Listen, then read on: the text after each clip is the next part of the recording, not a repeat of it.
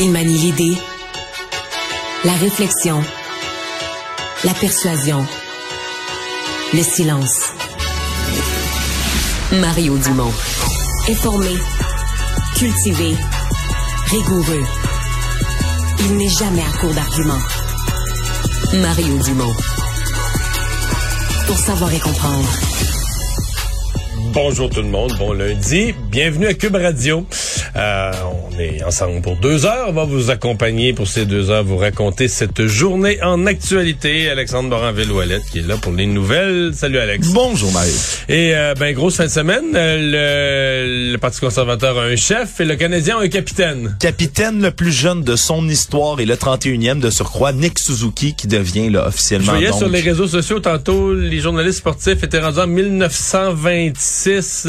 Quelqu'un qui était peut-être aussi jeune ou un peu moins jeune ou un peu plus jeune. C'est un gros mandat, c'est sûr, sur les épaules de Nick Suzuki euh, à prendre pour le, Ouais. pour le Canadien. Mais, mais si tu reconstruis, là, tu sais que ça va être lui le capitaine. Tu sais l'histoire de, de transition, de mettre quelqu'un pour un an ou deux, à un moment donné, vas-y, le prends la vraie décision. C'est sa jeune. première année d'un contrat de 8 ans. là. Ben oui. Il est là pour jeune, longtemps. puis Il est jeune, puis il va devenir meilleur, puis c'est ça.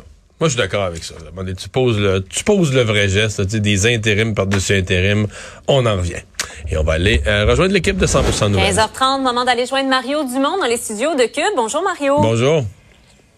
Parlons tout d'abord euh, d'Éric Lefebvre, député sortant Tabasca. Euh, C'est dans le centre du Québec, donc qui a expliqué à notre collègue Félix Séguin avoir été victime d'intimidation. Il rapporte certains événements, dont celui, vous allez voir un extrait.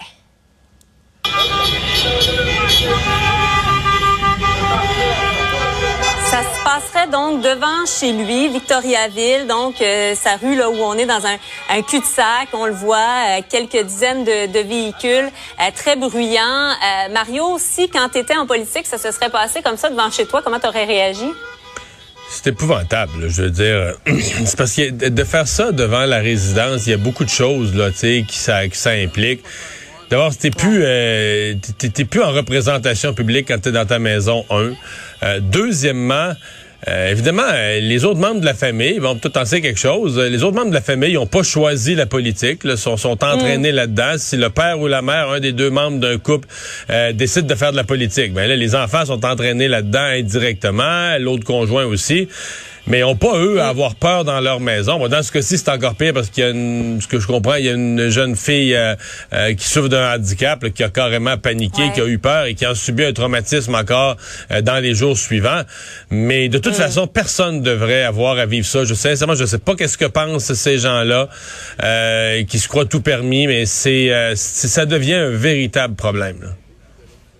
Ouais, puis il était question euh, également du, du véhicule de, fonction euh, d'Éric Lefebvre, dans lequel il se trouvait pas, mais son chauffeur et quelqu'un aurait euh, tenté de provoquer une sortie de route. J'en parlais avec un criminaliste.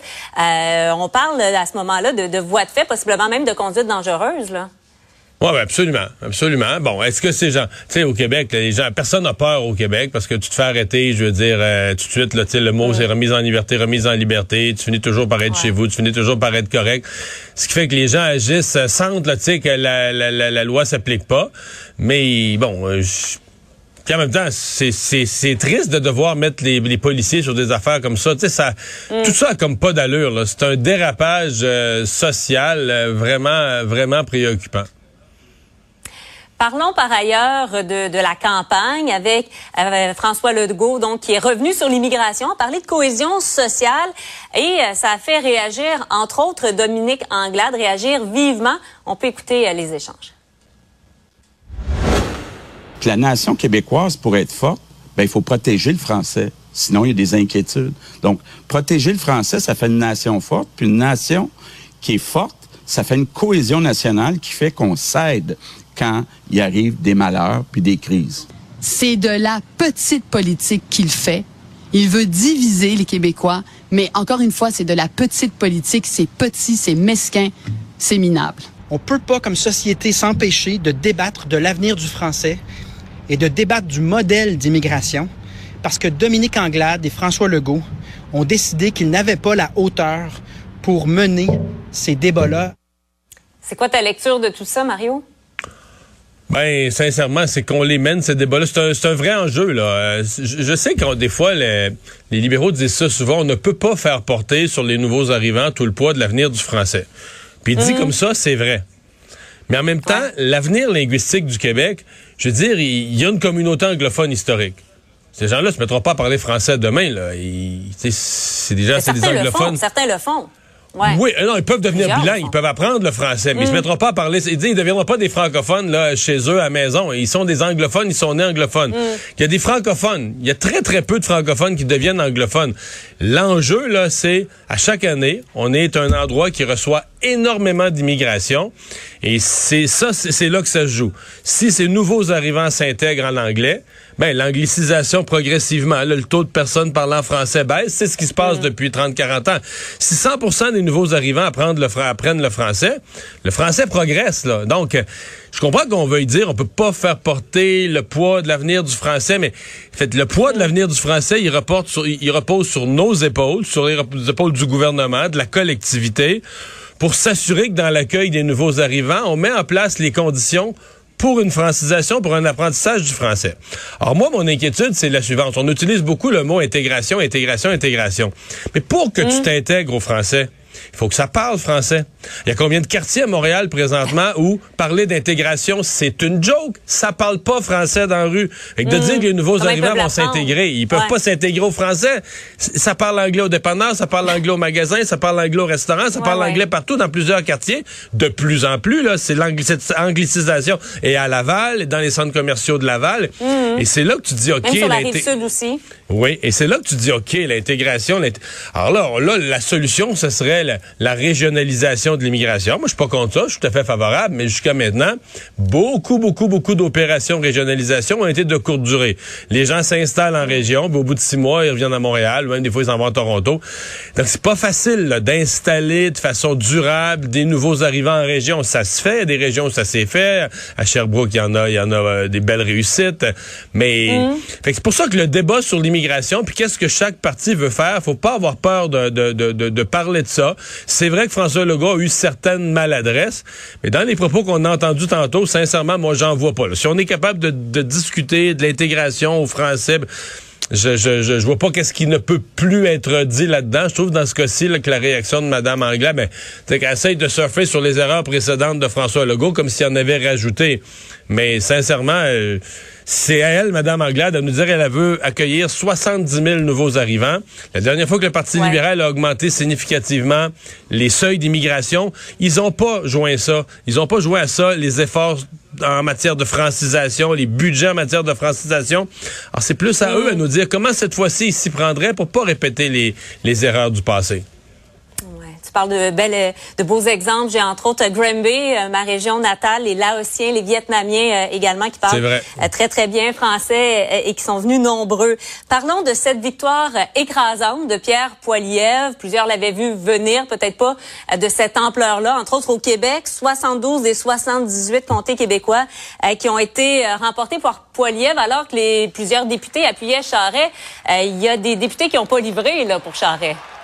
Non, c'est clair. En fait, presque tous. là. Il y a seulement dans Chicoutimi-le-Fjord que Richard Martel a livré son comté. Euh, les autres qui avaient appuyé Jean Charest, euh, incluant les plus actifs, là, Alain Reyes, euh, Gérard Deltel, dans leur propre circonscription. Mais en fait, c'est...